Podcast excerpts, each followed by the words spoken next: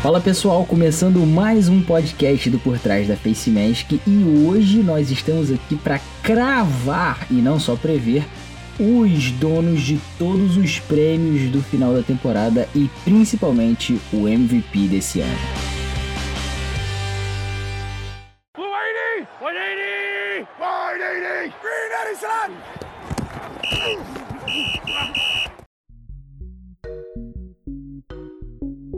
É isso mesmo que vocês ouviram, pessoal. Gabriel Zani aqui mais uma vez com o Iago e com o Flash. E hoje a gente vai aqui usar uma espécie de margem de erro, a gente pode, pode falar assim, margem de erro aí do Ibope, de repente, porque a gente sabe que a gente vai atirar aqui e não vai acertar exatamente ali. Então a margem de erro tem que ser aquela margem do Ibope, aquela margem grande, aquela coisa que não diz nada, né? Mas a gente vai acertar todos os ganhadores de todos os prêmios do final da temporada, tenho certeza, e eu espero que vocês não tenham botado ninguém iguais aos meus, porque o meu é gabarito em Flash, já vou avisando. Não, e é bom porque a gente efetivamente não conversou sobre os nossos palpites, né? Isso é demais. Então vai ser surpresa, vai ser ao vivão mesmo. E foi algo que a gente combinou que ia fazer, que a gente montou aqui, a pá, não, vamos falar disso, vamos falar disso, pai e tal. Então, ó, cada um faz o seu, ninguém fala nada para ninguém, deixa rolar e vamos ver como é que vai rolar isso na hora do podcast. Então a gente pode ter botado aqui os mesmos nomes, pode ter cada um botado um nome, a gente realmente não tem ideia do que o outro botou. Iago, você tem alguma surpresa aí? Você promete cenas. Cenas não, né? No caso, áudios. áudios fortes aí pra galera? Sentimentos fortes? Rapaz, ó, tava conversando com o Flash antes aqui. Eu tô falando que hoje eu vim ousado e alegre, no pique e... Thiaguinho e Neymar. Então acredito que vão ter nomes aí que a galera não tá esperando mas que podem vir como surpresa aí, galera que tá correndo por fora aí, os caras que não estão sendo tão visados, mas pode buscar um prêmiozinho aí no final da temporada. Eu quero saber que prêmio é esse que terá gente que não é avisada. Eu tô ansioso para saber o que, que você botou, mas vamos começar então já essa discussão sem mais delongas, porque afinal temos muito prêmios para falar aqui. A gente vai falar de MVP, vai falar de jogador ofensivo do ano, jogador defensivo do ano, Comeback Player of the Year, que é um prêmio que pouca gente conhece, pouca gente entende bem o que, que é o Comeback Player of the Year. Vamos falar de coach do ano e rookies ofensivos e defensivos que vão ser os calouros de destaque aí nessa próxima temporada. Qual vai ser o primeiro que a gente vai falar aqui? Flash, diz pra gente aí por onde a gente vai começar. Ah, vamos começar aí especulando, né? Falar dos calouros. A gente fez aí um especial sobre o draft depois a gente fez um especial prevendo os times da temporada. Então acho que nada mais justo aí do que a gente prever o que, que vai ser a temporada aí, provavelmente reduzida, né? Falando de Covid. Mas a temporada reduzida desses calouros aí, quem vai ser o calor ofensivo e quem vai ser o calor defensivo do ano, né? É, eu acho que uma coisa que vale a gente lembrar aqui é, por exemplo, vamos começar falando então pelos calouros ofensivos do ano. Para quem não se lembra, no ano passado o Kyler Murray foi o calor ofensivo do ano e o Nick Bosa foi calor defensivo do ano. Uma curiosidade aí, como você já falou, tivemos aí as, as escolhas número 1 e número 2 ganhando o prêmio de calouros do ano, o que realmente não é muito comum da gente. Normalmente os times não acertam tão em cheio assim nas suas piques de número 1 ou número 2, e até porque às vezes esses caras, por serem muito bons, também são muito visados pelos times adversários que acabam tentando conter o jogo deles de alguma maneira e eles não têm números tão expressivos, mas não foi o caso esse ano. A gente teve Kyler Murray e Nick Bosa, e aí falando especificamente dos calouros de ataque, os últimos vencedores do prêmio aqui desde 2016, 2017, eles são o Dak Prescott, o Alvin Kamara, o Saquon Barkley e o Kyler Murray. Então a gente tem dois QBs, dois running backs, e uma coisa que reforça isso é que desde 2000, a gente está falando aí de 20 anos de liga praticamente, só três Gente que não era nem nascida. É, exato, tem muita gente que tá ouvindo a gente aí que não era nem nascida nessa época. Só três wide receivers ganharam esse prêmio de calouro do ano. E eles foram o Anquan Boldin, um wide receiver que ah, tenho certeza também que muita gente nem viu jogar. Um cara que chegou em Super Bowl com o time do Arizona Cardinals numa temporada sensacional, acabou sendo é, perdendo né, pro Pittsburgh Steelers, depois jogou no Baltimore Ravens também. Tivemos o Percy Harvin, que esse sim muita gente viu jogar no Super Bowl pelo Seattle Seahawks, mas não lembra dele como Hulk do ano lá no Minnesota Vikings com Brett Favre e companhia. E além deles, o Odell Beckham, que foi Hulk do ano também na sua primeira temporada pelo New York Giants. Então assim, esses são os únicos receivers que ganharam. Fora isso, só QB e running back. Quentin Nelson, por exemplo, guarde maravilhoso, sensacional, nunca passou nem perto desse prêmio. E aí, Eu já queria saber de vocês, já QB e wide receiver, já estamos falando de QBs e running backs, eu quero saber, Iago, você falou que vinha aqui com, com, com, com mensagens fortes pra galera, né? Com surpresas. Já vamos começar com alguma surpresa? Ou o seu é QB ou running back? E quem é e por quê? Rapaz, eu queria. Pensei em botar o Tua, pensei em lançar o Joe Burrow, mas são nomes aí que de repente já são esperados. Quarterbacks aí foram muito falados nesse draft, mas eu vim com dois nomes aí, no caso um ofensivo e defensivo, que foram que saíram no segundo round. Ih, gostei. Então aí para surpresa da galera aí, a gente viu, né, não sei se é, em 2016 o Dak Prescott foi eleito, foi do quarto round, se eu não me engano, não foi um QB, mas era um QB, né, do quarto round. O próprio Alvin Kamara também não era o primeiro round, né? Então, assim, são poucos jogadores, né? A gente sabe que não saíram no, nesse início. E eu vim com um jogador que acredito que vai dar um cado de alegria pro Flashão. Eu vim com Michael Pittman Jr. Aí sim. Ih, wide receiver, você tá muito ousado. Você já vai começar ousado assim? Eu não tô te entendendo. Vou começar ousado. Acredito lá você vê Felipe Rivers chegando, o jogo aéreo acredito que vai dar um, um gás aí, apesar de é, o jogo corrido lá do, do, do Colts ser também ter, ter tido aí, pegar o Jonathan Taylor no draft, então também vai ser muito bom, mas acredito que um time que tem Philip Rivers pode ter condições aí de ter mais de um ou dois recebedores com mais de mil jardas. Então você tem o, o Chai Hilton de um lado, você tem o Michael Pittman do outro, então acredito que o Pittman vai conseguir dar um gás. Ele que na última temporada fez 1.275 jardas, 11 TDs, é, foi finalista do prêmio de melhor recebedor da NCAA e ele conseguiu ser duas vezes no primeiro time da sua divisão, da, da Pac-12.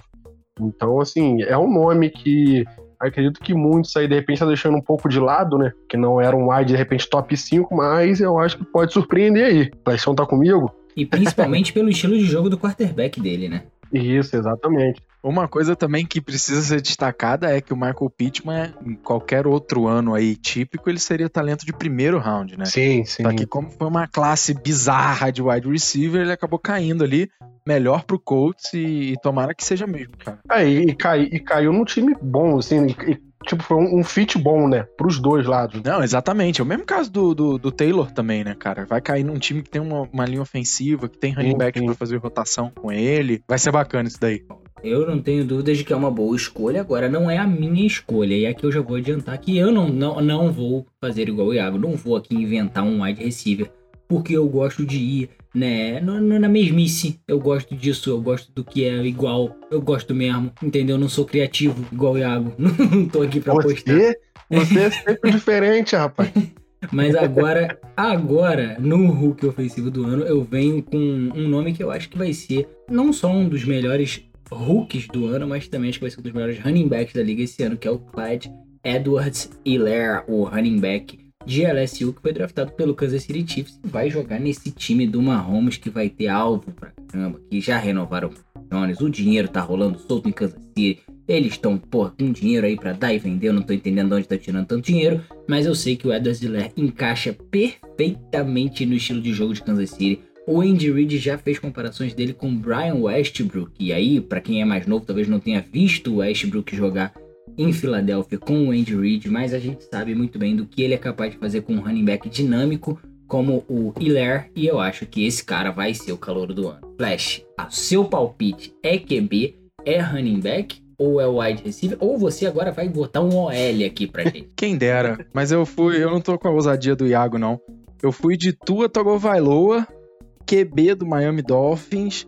E aí, eu acho que a gente responde, a gente botou uma caixa no nosso Instagram, né, uma caixa de perguntas. Muita gente falou do Tua, o Lipe Mota, o Di Polanski, o Igor Felipe, o JV Farias Gomes. E eu tô com os caras. Eu acho que o Tua vai chegar no Miami Dolphins para ter um impacto imediato. O time ali se reforçou muito bem. E um paralelo que eu fiz assim, eu acho que, pô, na minha previsão da temporada, Miami não fechou nem com recorde positivo, não foi para playoff, mas eu acho que ele pode ter números aí muito parecidos com o que o Kyler Murray teve no ano passado. E se o Kyler Murray vem de um, de um novato do ano, né? Eu acho que o Tua vai ter muito essa questão do impacto imediato, a melhora que ele vai fazer no time do Dolphins num primeiro momento. Eu acho que isso vai ser o fator determinante. Então, Temos aqui um quarterback, um running back e um wide receiver como apostas do calor ofensivo do ano. E a gente já passa para o calor defensivo do ano, que se a gente fizer esse retrospecto assim como no ofensivo, a gente vai ter aqui Joey Bosa, o Latimore, o Darius Leonard, que é linebacker do Colts, o Flash conhece muito bem, e o Nick Bosa, que a gente já falou aqui. Então, os irmãos Bolsa, eles tiveram aí dois prêmios de calor do ano já, né? Infelizmente, o, não, não pode se dizer a mesma coisa aí da família Watt, né? Mas a família Bolsa conseguiu esses prêmios. Ou se pode dizer isso da família Watt, não sei também. Agora eu fiquei na dúvida. É, mas acho que não. Não, não ganharam de Hulk. É, pelo menos o, o, o, TJ Watt eu tenho certeza que não ganhou o calor do ano defensivo. E o calor defensivo basicamente é, uma, é, uma, é um prêmio que é decidido por números, né? A gente sabe que são jogadores que não atuam aí literalmente com a bola, né? E acaba que os números acabam pesando mais no fim das contas. Aquele cara que lidera de repente a liga em tackles, em sacks ou em interceptações tem enormes chances de acabar levando o prêmio, como a gente já viu acontecer nos últimos anos. E aí, Flash, se você deu o último pitaco nessa rodada anterior, eu quero que agora você abra os calouros defensivos aqui, dizendo quem é a sua escolha para calouro defensivo do ano. Iagão falou que os dois, as duas escolhas dele foram do segundo round. As minhas duas foram do top 10, né? O meu palpite, o meu palpite defensivo foi o Jeff Okuda, que é o cornerback, foi pro Detroit Lions. Assim, tem aí nos o último defensive back a ganhar o, o calor defensivo do ano foi o Marshall Lattimore, né? Não tem muito tempo. E a gente tem visto aí a posição de cornerback ganhar um pouco mais de destaque. E, cara, é um palpite óbvio aqui, porque existe um motivo para ele ter saído tão alto no draft. O cara tá pronto, o cara vem de uma divisão grande, jogou contra bons wide receivers e tá numa defesa muito boa, né? Com o Matt Patricia, a defesa do Lions se reforçou. E, cara, eu acho que ele vai ter um impacto ali imediato também. Ele vai ser um lockdown corner. E um ponto que é bem interessante, que é, ele joga duas vezes contra o Aaron Rodgers e duas vezes contra o Kirk Cousins dentro da divisão. Então, isso aí pode ser se ele faz dois jogos bons, ou se ele faz é, esses quatro jogos aí, vamos supor que ele jogue muito bem. Eu acho que ele se coloca num, num spotlight muito grande, né? Ah, isso é uma verdade. Eu aí eu vou precisar concordar com você. Eu acho que isso é uma coisa que a gente vê, principalmente nessas questões de calor do ano, porque como o calor não necessariamente precisa ser um jogador de tanta dominância assim, acaba que um cara que faz mais splash, plays, né? Aquele cara que consegue de repente um retorno grande, que pô, uma jogada marcante daquilo, daquilo outro, ele já começa a ter uma relevância grande para disputar por esses prêmios. Agora, eu, eu mais uma vez vou ficar aqui numa escolha que eu considero óbvia, uma escolha que é mais fácil. Vou de novo no primeiro round e dessa vez eu vou de Chase Young, do Washington Redskins, não mais, a gente não sabe por que time ele vai jogar, não é mesmo? Mas é, a gente pode dizer que o Washington, que, que o Chase Young, ele vai ser o primeiro calouro a, a, ser draftado por um time e jogar por outro. Isso é, é, é, interessante, de repente, se a gente pensar que ele nunca foi trocado, né? Nunca aconteceu nada com ele. Na verdade, ele só foi draftado por um time, vai defender outro e vai ganhar o calouro defensivo do ano. Estou cravando aqui. Iago, se a sua escolha não foi essa, eu já te adianto que você está equivocado. Não, é, nessa eu dei uma. Essa, acho que eu fui um pouquinho longe. é, mas eu fui de um DB também, eu quase fui no Jeff Okuda, mas eu vou até dar uma justificada nessas minhas escolhas, que eu fui muito pela questão é, do recorde dos times, né? É, apesar do ano passado você ter o Kyler Murray, né? O que é uma maneira de pensar muito inteligente cá entre nós, não é mesmo? Isso, é. Por exemplo, apesar do Kyler Murray no passado ter sido eleito o Hulk do ano mesmo fazer uma campanha ali de cinco vitórias, dez empates, um, é, dez derrotas e um empate, é, você pega os últimos anos aí, é praticamente jogadores que tiveram é, campanhas positivas, é, mesmo, mesmo puxando para o lado da defesa. Então, é, e já adiantando também que, esse, que os meus jogadores aí tem muita questão de parentes na NFL. E esse também eu fui com um jogador do segundo round, logo no início do segundo round aí, o safety que foi pro Tampa Bay Buccaneers, Antoine Wilson Jr. E gostamos dele, gostamos dele.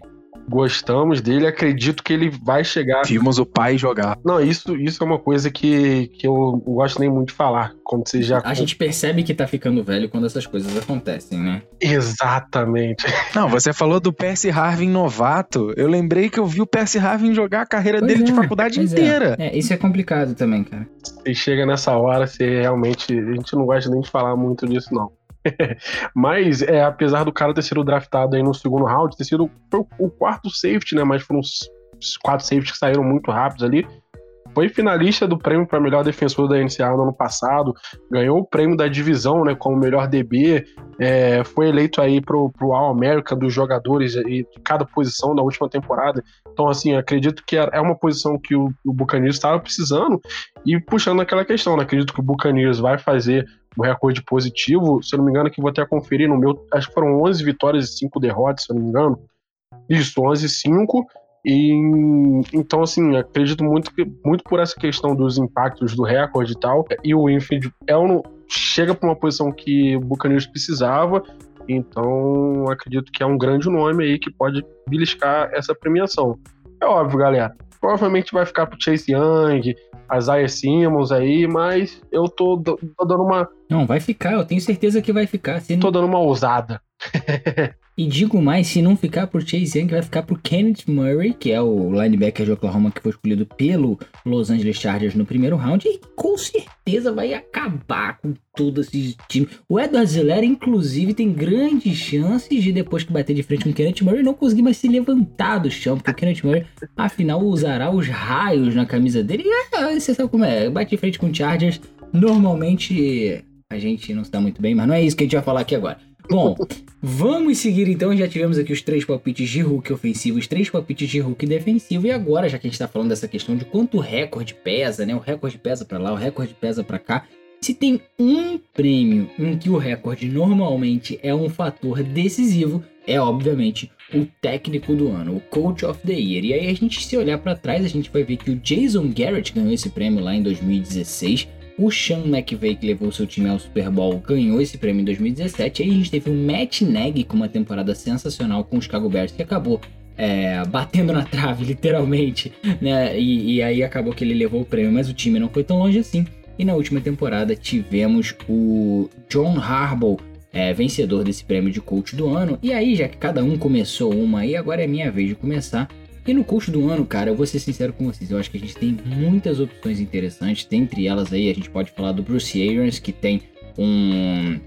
Um Cam, um, um Cam Newton, ah, como é que eu já tô perdido. Um Bruce Arians que tem um Tom Brady é, meio que renovado aí, né? Pra gente ver o que, que vai acontecer. A gente tem esse Kyle Shanahan aí com o time do 49ers que chegou no Super Bowl, não conseguiu ganhar nada, enfim, mas né, vai voltar aí. A gente obviamente tem o Andy Reid que tem tudo para levar esse prêmio.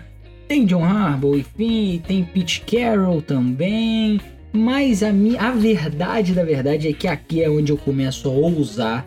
E eu vou dizer para vocês que o técnico do ano será Sean McDermott, head coach do Buffalo Bills, que vai levar esse time ao título de divisão depois de tantos anos. E esse time vai ganhar jogos nos playoffs, não sei se um, não sei se dois, não acho que vai ganhar Super Bowl. Mas esse time, esse time vai longe e o Sean McDermott, pra mim, vai ser o coach do ano. E é aqui que eu começo a ser ousado, me segura. Opa! Aí eu gostei dessa ousadia. Acho que você mandou bem, inclusive. Não, foi bem, foi bem. A agradeço pelos elogios à ousadia, mas eu sei também que vocês não têm. Não, ninguém, eu também eu levo tanta fé assim no Sean McDermott. Mas vamos ver, vamos ver, vamos esperar pra Não, ver o que a- acontece. a- antes do Kenilton assinar, a gente botava. Acho que todo mundo botou o Buffalo Bills pra ganhar a divisão, né? Sim, sim, eu previ também. Todo mundo. E tem uma Isso. coisa. E, e, é, eu queria saber da opinião de vocês dois, não em relação ao Sean McDermott, mas em relação em quem vocês acham aí que vai ser o verdadeiro vencedor dessa, desse treino de Hulk do ano. Porque o Sean McDermott, eu não sei se vocês. É, Hulk não, rapaz. técnico, Técnico. do ano, exatamente. E eu não sei se vocês estão familiarizados com a história do Sean McDermott, mas ele era coordenador defensivo do, Carolina Panthers entre 2011 e 2016.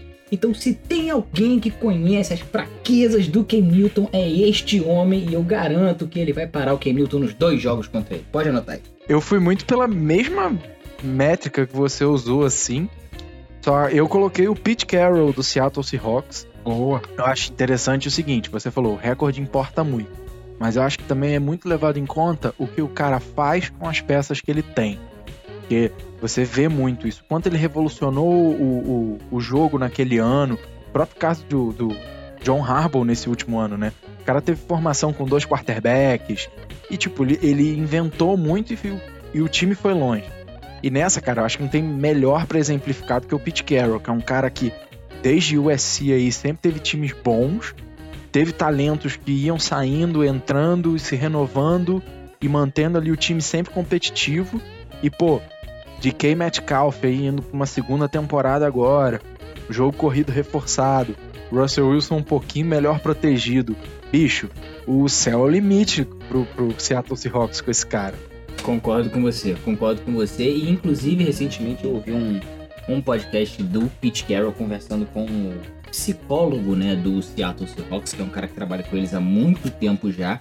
E eles fazem um trabalho de treinamento mental com o elenco do Seattle Seahawks já há alguns anos, que é uma parada fora de série. E eu sinceramente acredito que esse seja um dos motivos aí, entre aspas, obscuros, mas não obscuros, né? Na verdade, não conhecidos pelo grande público, que leva esse time a ter o sucesso que tem por anos repetidos e repetidos, está sempre chegando aos playoffs, mesmo com times, entre aspas, aí, meia boca, a gente vê sempre o Seahawks chegando, independentemente do que aconteça. Iago, Pete quer de um lado, chama McDermott do outro e você vai para onde? Rapaz, eu vou continuar na NFC e continuo na mesma divisão do Seattle, mas eu vou com o coach do Arizona Cardinals, Cliff Kingsbury. Gostei. Dono de uma bela casa, né? Pô, na casa dele é bizarro. Eu só queria aquela sala, só isso. era suficiente. Não sabe mais nada, suficiente. não. não, já tá bom já.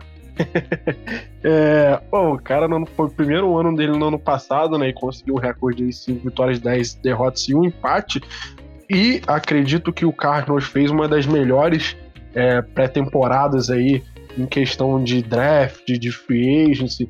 Então o time vai chegar voando, né? E é, no nosso.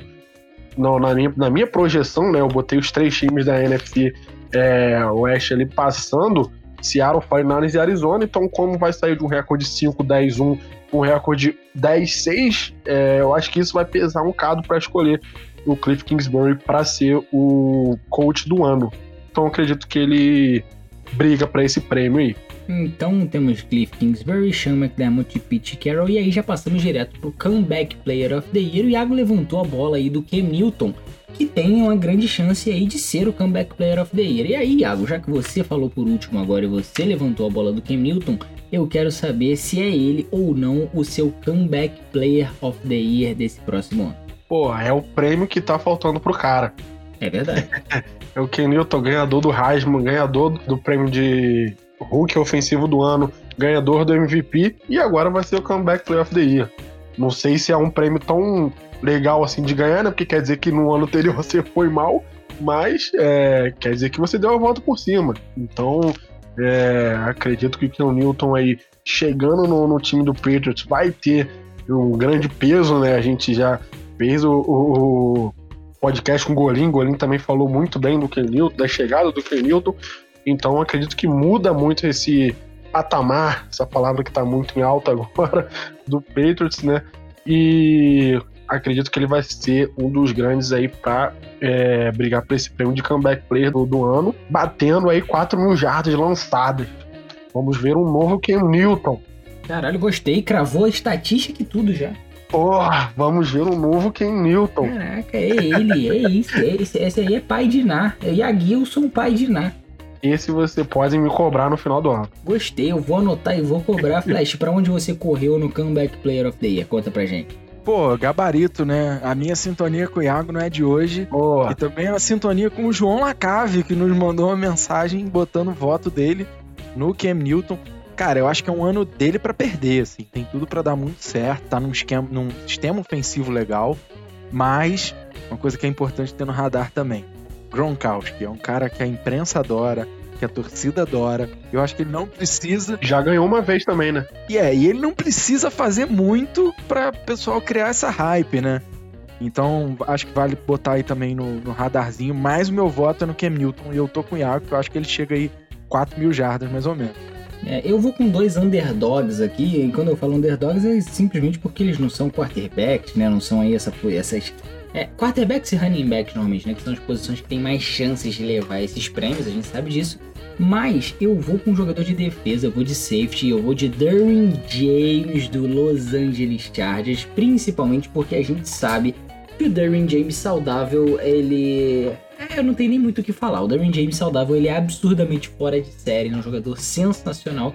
E eu tenho certeza que se ele jogar da semana 1 à semana 17, só com uma semanazinha de folga, ele vai ser o Comeback Player of the Year, porque ele é bom demais. E eu vou falar um outro nome aqui, que não é a minha opinião que vai ganhar, já falei, é o Darren James, não vou mexer nisso, mas um outro nome, como o Flash falou do Gronk, aí eu acho que pra gente ter no radar, é o AJ Green. O AJ Green não jogou nada na temporada passada, contusão, a gente não sabe, claro, como ele vai voltar.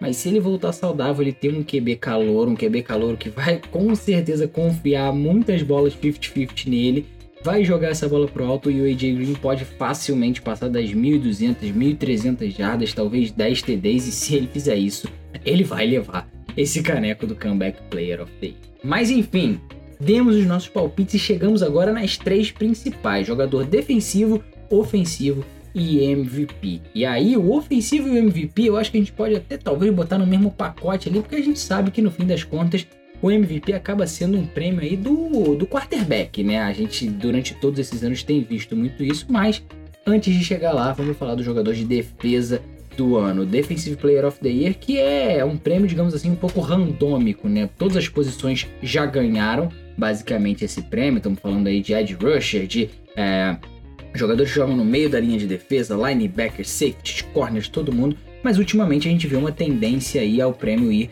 para aqueles sack leaders. A gente está falando aí do Khalil Mack, do Aaron Donald, do próprio J.J. Watt, do J.J. Watt, salvo algum jogador extremamente dominante em alguma outra posição, como a gente viu mais antigamente o Polamalo e mais recentemente o Luke Kuechly e no ano passado o Stephen Gilmore. E aí eu já vou chegar de cara dando meu palpite se ele foi Hulk do ano no passado, esse ano ele vai ser o jogador defensivo do ano. E é o Nick Bolsa que esse ano vai simplesmente acabar com todas as linhas ofensivas e quarterbacks da NFC Oeste. Vai sacar todo mundo. E meu amigo, segura o Nick Bolsa que ele vem brabo. E vai ganhar o um prêmio antes do irmão, né? Vai ganhar o prêmio antes do irmão, principalmente porque cá entre nós o irmão dele é muito bom, mas ele é um pouquinho melhor que o irmão dele, né? Não vamos, é. não estamos aqui para mentir, né? E aí, Iago, você acha que o Joey Bosa tem chance de tirar o prêmio do irmão? Quem vai tirar esse prêmio dele?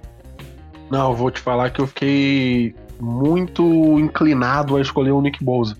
Quase coloquei, porque a última temporada ele foi muito bizarra.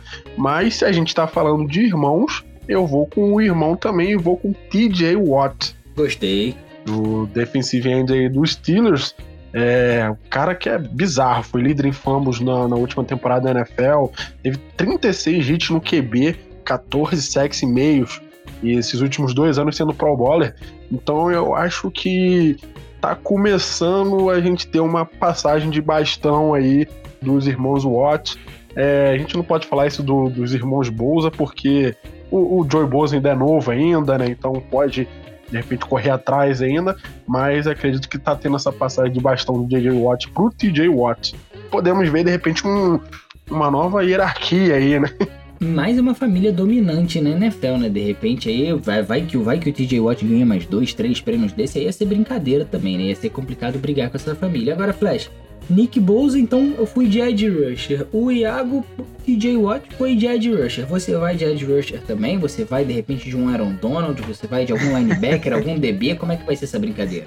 Cara, nessa categoria em especial, eu fui olhar como que tava o site de aposta, né? Porque tem as apostas disso. Isso, e as apostas sempre ajudam a gente a entender quem que a galera tá acreditando, né? Pois é, e aí assim, tanto o JJ Watt quanto o TJ Watt estão no top 5. Quem tá liderando atualmente é o Aaron Donald. O único DB que tem ali no meio é o Stephon Gilmore, que eu não acho que vá conseguir repetir a temporada que fez no ano passado. Eu tô com o Iagão, meu voto também foi no TJ Watt. E aí eu por que, que eu coloquei isso? Eu acho que também tem uma questão aí de ano decisivo de contrato, né? Ele é um cara que se mostrou, ele entrou na NFL tipo Ed Rusher. Hoje ele é um cara que faz muito mais do que isso. É um cara que já se mostrou dropando em marcação muito bem, caindo em zona, parando corrida. Então ele se mostrou um cara muito completo, num esquema defensivo muito bom. E eu acho que esse ponto de ser o ano decisivo para renovação de contrato, a gente sabe que isso motiva muito o jogador também, né? Então, assim, Tá vendo aí? Quando a gente tá gravando isso, o Miles Garrett acabou de assinar uma renovação bizarramente alta, né? Pô. 25 milhões por ano, não é isso? Que ele pode é. ganhar, pode chegar. Sempre pouco, né, total. E aí eu acho que isso começa a botar um pouco o, o definir o sarrafo para esses caras, né? Que é o caso do Jay Watt, por exemplo, que que tá aí já pensando numa renovação antes do free agents. É. O próprio Joey Bosa também, né, que Exato. E o Nick Bosa também, né? Que não vai querer chegar no quinto ano de contrato para negociar isso. É. Exatamente. O quanto antes melhor, até porque ele pode negociar algo aí, de repente, com mais valor para o futuro, quanto antes ele conseguir isso. Então, palpites para o jogador defensivo do ano dados, chegamos agora no jogador ofensivo do ano e no MVP. E aí eu vou aproveitar para comentar dos dois aqui de uma vez só, porque a gente tem aqui o prêmio de jogador ofensivo do ano, basicamente quem leva, como alguns outros prêmios ofensivos que a gente já falou, QB e running back. Os únicos wide receivers a ganhar o prêmio na história, não estamos falando do ano 2000 nem nada disso, Estamos falando da história. São dois wide receivers que levaram o jogador ofensivo do ano. E esses caras são Jerry Rice, que levou esse prêmio duas vezes e nunca foi MVP. Perdeu uma vez para John Elway e uma vez para Emmitt Smith. E no último ano a gente teve o Michael Thomas, wide receiver do Saints, levando o prêmio de jogador ofensivo do ano. E aí, se a gente pensa no MVP, a gente vai olhar e falar, ah, de repente o MVP, pô, não, peraí. Ah, QB running back ganhou jogador ofensivo do ano, o MVP tem que ter tido algum wide receiver. Não, não, simplesmente desde 2001, só, inclusive, não só não tem QB, não, não tem wide receivers, como praticamente não tem running backs. Se a gente olhar o prêmio desde 2001, só três caras não QBs ganharam o prêmio de MVP. A gente está falando de Shawn Alexander, a gente está falando de Ladanian Tomlinson e a gente está falando de Adrian Peterson. E para isso, esses caras tiveram que fazer temporadas médias aí de 1.800 jardas terrestres e mais, no caso do Sean Alexander e do Tomlinson, 27, 28 TDs corridos, o que hoje é praticamente inimaginável nesse cenário da NFL. E o Adrian Peterson, quando ganhou em 2012, teve mais de 2 mil jardas e 12 TDs corridos. Então, assim, nem o Chris Johnson, quando teve aquela temporada de 2 mil jardas lá atrás, em 2000 e alguma coisa, levou o MVP. Naquele ano ele perdeu para o Peyton Manning que teve um recorde de 14-2 com o Colts, lançou para mais de 4.500 jardas, enfim. Muito claro que normalmente esses dois prêmios acabam sendo aí QB-QB ou QB running back. A chance disso acontecer é imensa. E com isso tudo em mente, eu quero saber de você primeiro, Flash, quem são os seus palpites para MVP e jogador ofensivo do ano? Então, vamos lá. Eu segui um pouco a, a, a regra aí do running back QB mas também depois no final vou até falar porque eu fiz um palpite ousado. Qual seria meu MVP saindo dessas categorias? O meu ofensivo, eu coloquei o Christian McCaffrey. É um palpite meio óbvio aí também, running back do Carolina Panthers. Cara que acabou de assinar uma mega renovação. Mudou o, o esquema ofensivo do Carolina Panthers, vai mudar, né? O Matt Hill entrou mudou o quarterback titular, que agora é o Ted Bridgewater. A gente é muito fã, a gente não esconde isso aqui no podcast. É, não, é seguinte, não esconde. Sim. Se você já jogou Madden na sua vida, você sabe que a máxima de qualquer time bem sucedido é bote a bola na mão dos seus playmakers. E, meu amigo, o Christian McCaffrey é o playmaker da NFL. O cara não é só um... E vamos combinar que o time de Carolina não tem muitos outros playmakers. Né? Exato, né? porque, por exemplo, ele não só é o melhor nome no jogo corrido, como ele também é o melhor nome no jogo aéreo. Então, assim, eu acho que ele vai ser muito acionado, vai ser muito requisitado, e o estilo de jogo que a gente sabe que o Bridgewater faz, que o Matt Hill deve dar uma adaptada para isso, deve usar muito cara. Então, acho que ele vai ter um, um salto aí ainda maior do que ele já tem apresentado nos últimos anos. Já pulo pro meu MVP? Não, não pulo pro seu MVP ainda, Iago. Eu quero perguntar para você agora o jogador ofensivo do ano. O Flash foi de Christian McCaffrey. Eu quero saber de você quem vai ser esse cara. Ó, oh, gostei muito do McCaffrey. É, e eu vou falar, eu, eu segui esse padrão aí de escolher também o QB e o, e o running back, mas eu vou falar aí do running back também, e o running back que tá aí um, um, degrauzinho abaixo do McCaffrey, que é o Derrick Henry. Aí eu fui um pouco ousado também nessa escolha. Gostei, mas eu gostei, gostei. Gostei, eu gosto de dia. Pô, acredito também que é muito por essa questão do seu, seu último ano de contrato. E a gente viu uma notícia aí que é provável que ele e o Titans não vão assinar um contrato longo é, nessa, nessa cláusula que se encerra dia 15, né? Perdão, galera, se a gente está soltando é, pós o, esse, o fechamento, Pós né? a cláusula encerrar, que é o que provavelmente vai acontecer. Estamos gravando no dia Isso, 14, isso. enfim. Então é possível que ele ainda não assinou esse contrato longo, mas caso ele assine, então acredito que a galera do Titans vai ficar um pouco mais feliz. mas o, o Derrick Henry, né? É, é muito do que o Zani falou da questão dos running backs ganhar esses prêmios por ter conseguido muitas jardas. Então, se a gente pegar o Derrick Henry aí, no ano passado ele teve 1.540 jardas, 16 TDs corridos, então é um número muito alto. Isso que ele jogou 15 jogos. Então, assim, teve um jogo a menos. Então, acredito que ele se mantenha saudável jogando todos os jogos.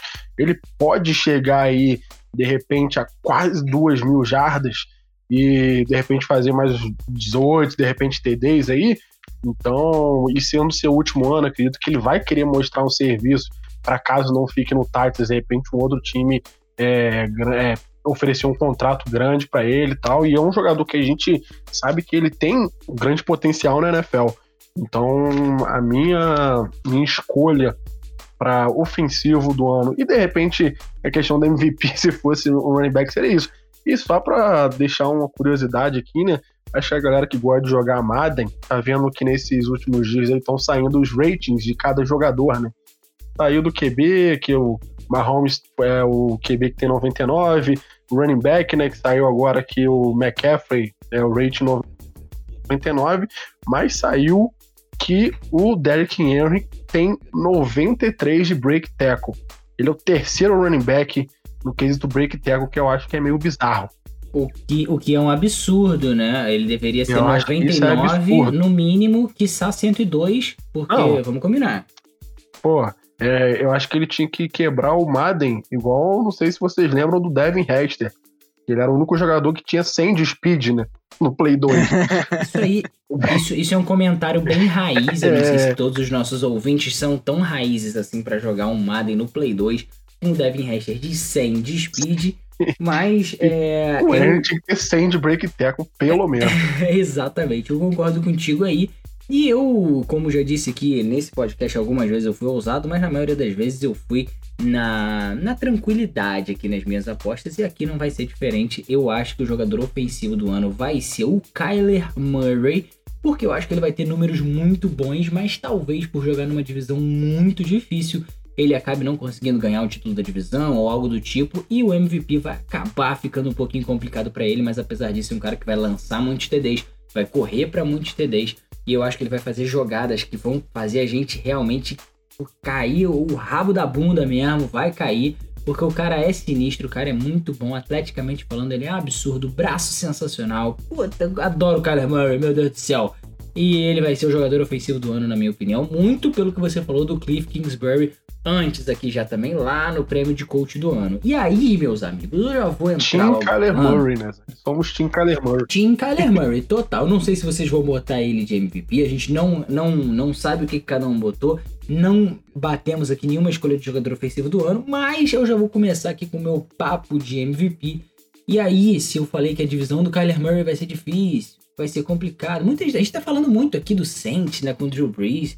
Ah, aí o Buccaneers com o, com o Tom Brady. E a gente ainda tem, essa divisão é muito complicada. A gente ainda tem ali o Panthers, a gente tem o Matt Ryan no palco, muitos bons QBs. Mas o jogador ofensivo do ano vai ser o Kyler Murray e o MVP desse ano vai ser o Russell Wilson, quarterback do Seattle Gabarito. O Flash já falou aqui do Pete Carroll, que vai ser provavelmente aí o coach do ano, segundo ele. Mas o Russell Wilson, na minha opinião, e pelo visto do Iago também. É isso, Iago? Confere o Russell Wilson MVP? Gabarito. Eu venho falando aí desde a da nossa série que o Russell Wilson esse ano vai vir com os dois pés na porta, com o DK Metcalf voando no seu segundo ano. Literalmente, quase, né? Exatamente. A gente viu o vídeo dele, tem vídeo dele lá no feed. Meu Deus, o Não, rapaz o é cara é rápido. bizarro. E, pô, Deveria ser desumano, né, cara? Não, não, ele é sacanagem. é. Não, e o Russell Wilson, você pega aí, né? É, não sei se Zane ia falar também isso aí, já, já, já te cortando, né? Pode mandar ver, porque a gente tá falando do mesmo cara, você tá mais é que certo. Pô, o cara aí, desde quando entrou na NFL, ele só não foi pro Bowler uma vez em 2016. E o, Seah- o Seattle só não foi pra, pra pós-tem- pós-temporada em 2017.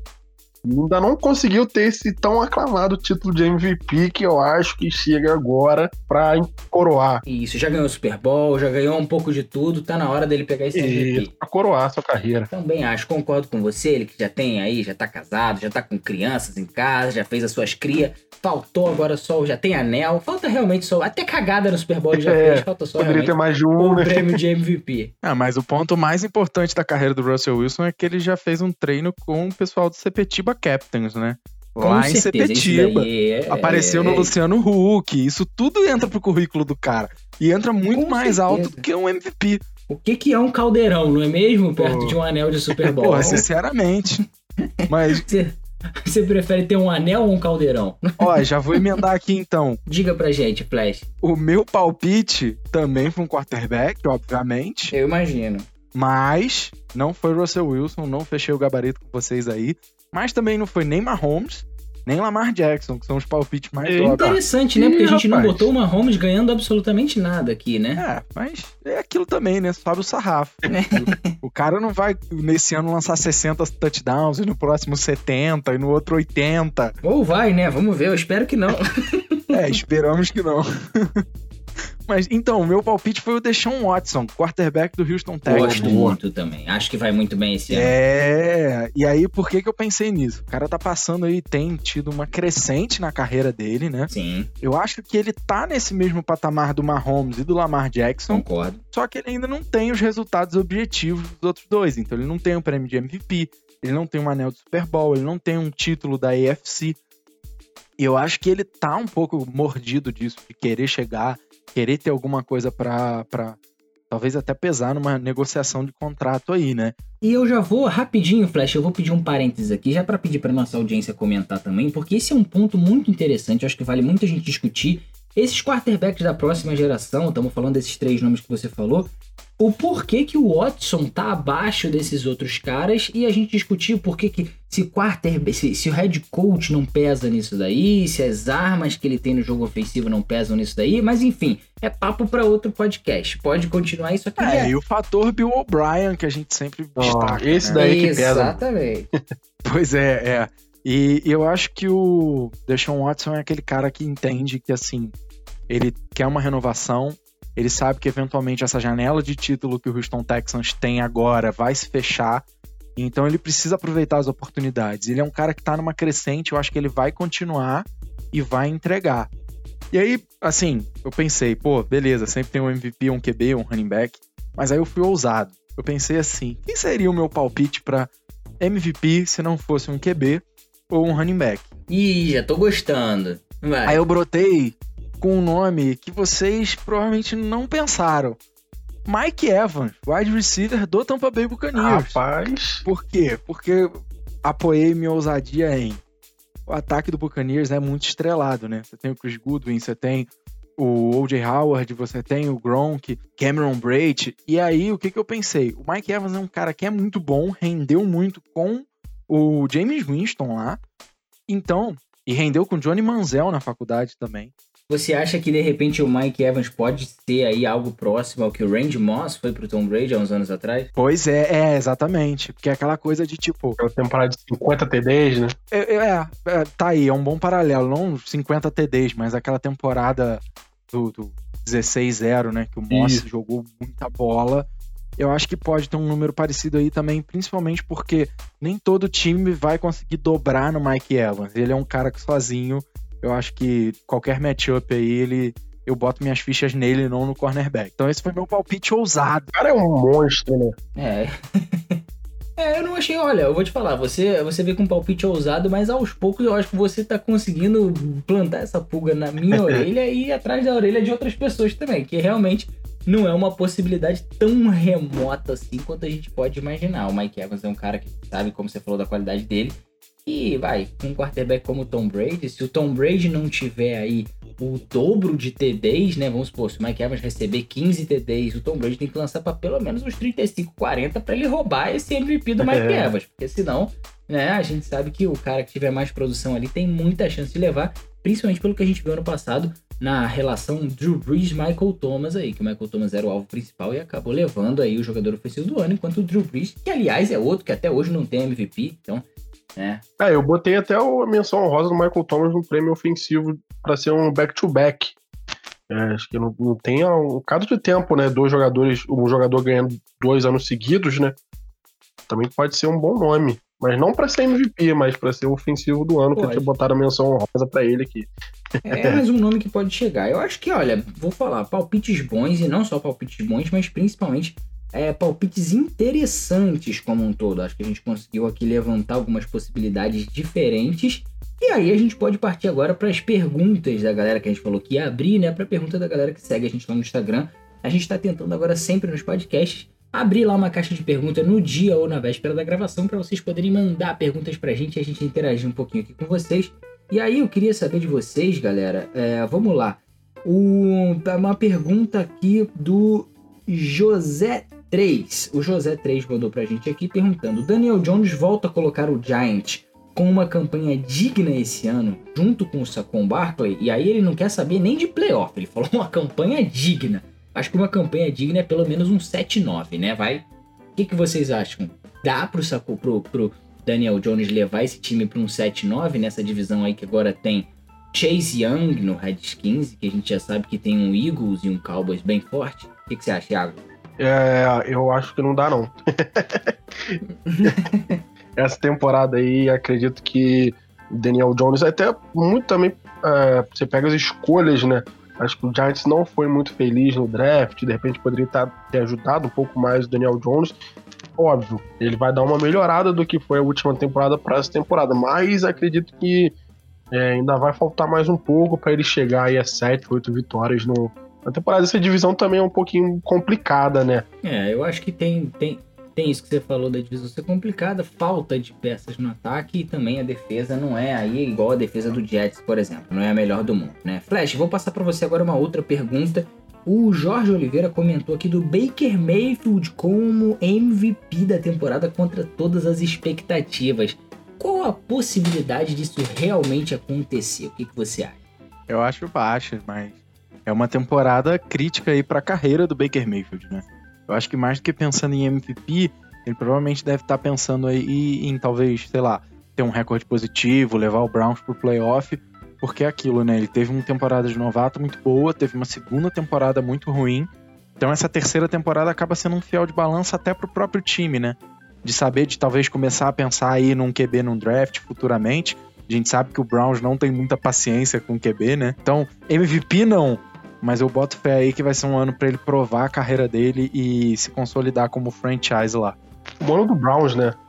É, eu acho que o time do Browns é um time muito incógnito esse ano, né? A gente é. não sabe exatamente o que esperar. Vai ser realmente uma temporada que tem tudo para ser aí. Pode ser uma temporada, vamos supor, 13-3 ou pode ser uma temporada 3-13. A gente realmente não tem muita. Parecida com a dos Steelers, eu acho que a gente não tem muita, muita referência de como esses times vão se sair esse ano.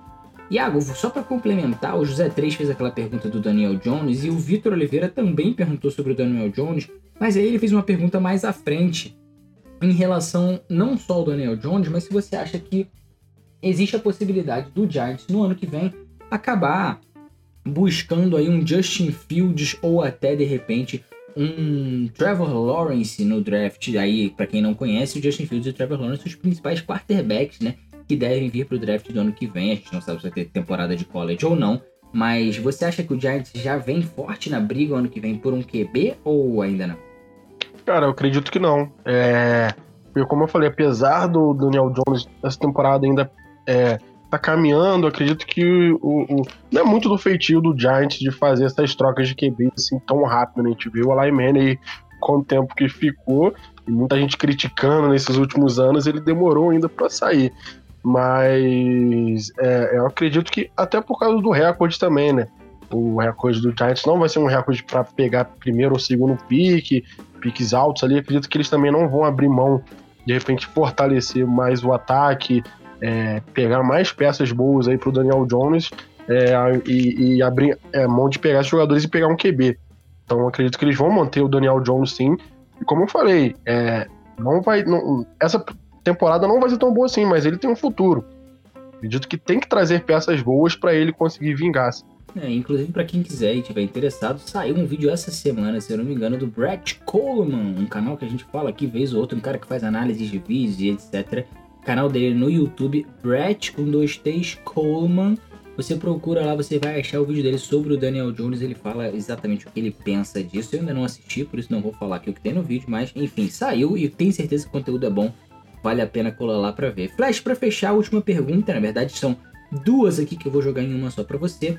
O JV Faria Gomes pergunta aqui a questão não só do time que o Miami vem formando, mas a sua opinião sobre o Tua também. Acho que você já falou um pouco disso lá na questão do Hulk do ano e etc. Mas se quiser complementar. E o JP Borges mandou aqui pra gente dizendo que o Donovan People Jones dos Browns vai ser o Hulk do ano. Você tem alguma coisa para comentar em relação a essas duas coisas aí? Lembrando que o, o nosso querido Donovan People Jones, ele, ele é um jogador de Michigan, né? Ele tem 96 quilos, 1,90 de altura. O wide receiver que pegou a camisa 11 do Cleveland Browns escolha de sexto round. Será que no sexto round vai ser Hulk do ano, Fred? É, se a gente falou que o Baker é MVP e a gente falou que o time do Browns tem um ano para se provar, né? Talvez, é... Não, Hulk do ano não, mas é um cara aí que a gente pode pensar no futuro, né? Porque é um elenco muito cheio de wide receiver. É assim, o rapazinho foi ousado aí, o JP Borges foi ousado nesse palpite ousado. dele, mais ousado do que o Iago. e aí, sobre a pergunta do, do JV Farias Gomes, sobre o Tua, cara, a gente falou isso no episódio e a gente também falou no episódio anterior que sobre que a gente previu a temporada dos times. Eu acho que o Tua vai chegar aí para ter um impacto legal no primeiro ano, mas ainda não ser o diferencial de botar o Miami na briga por um título. Mas dois, três aninhos aí, meu amigo, eu acho que pode ser um, um reforço bem significativo. Eu gosto do Brian Flores, eu gosto das movimentações que o Miami fez. Acho que a única que eu não gostei foi a do, do Byron Maxwell, né? Que eles deram um caminhão de dinheiro pro cara. Mas, tirando essa, eu gostei de todas as movimentações do Miami. Acho que vai ser um ano bem legal aí. É um time que eu, pelo menos, estou colocando no meu radar para tentar ver mais jogos. Então, galera, é isso. Eu acho que a gente respondeu a maioria das perguntas de vocês aqui. Se a gente não respondeu a sua pergunta, não fique triste. Foram, dessa vez foram bastante perguntas mesmo. Então, sempre mandem perguntas, porque a gente, acho que a gente não respondeu nesse podcast a gente tenta responder lá no próprio Stories também, sempre interagindo com vocês. Para você que não segue a gente lá no arroba PTFaceMask, não deixe de seguir, soltando sempre notícias diárias nos Stories, além de podcasts semanais toda quarta-feira, é isso, Flash? Podemos dizer isso? Toda quarta-feira podcast? Exatamente, meu é brother. Isso. Então agora você já sabe, toda quarta-feira tem episódio novo do Por Trás da Face Mask. Sempre notícias nos stories, posts interessantes e é assim que eu me despeço de vocês hoje e até uma semana que vem com com certeza um podcast melhor ainda do que esse. Vocês não perdem por esperar. Abraço Flash, abraço Thiago e até semana que vem. Valeu, valeu, valeu, valeu. Valeu, valeu. Até a próxima. Pode cobrar no final do ano. Hein? Vou cobrar. Deixa.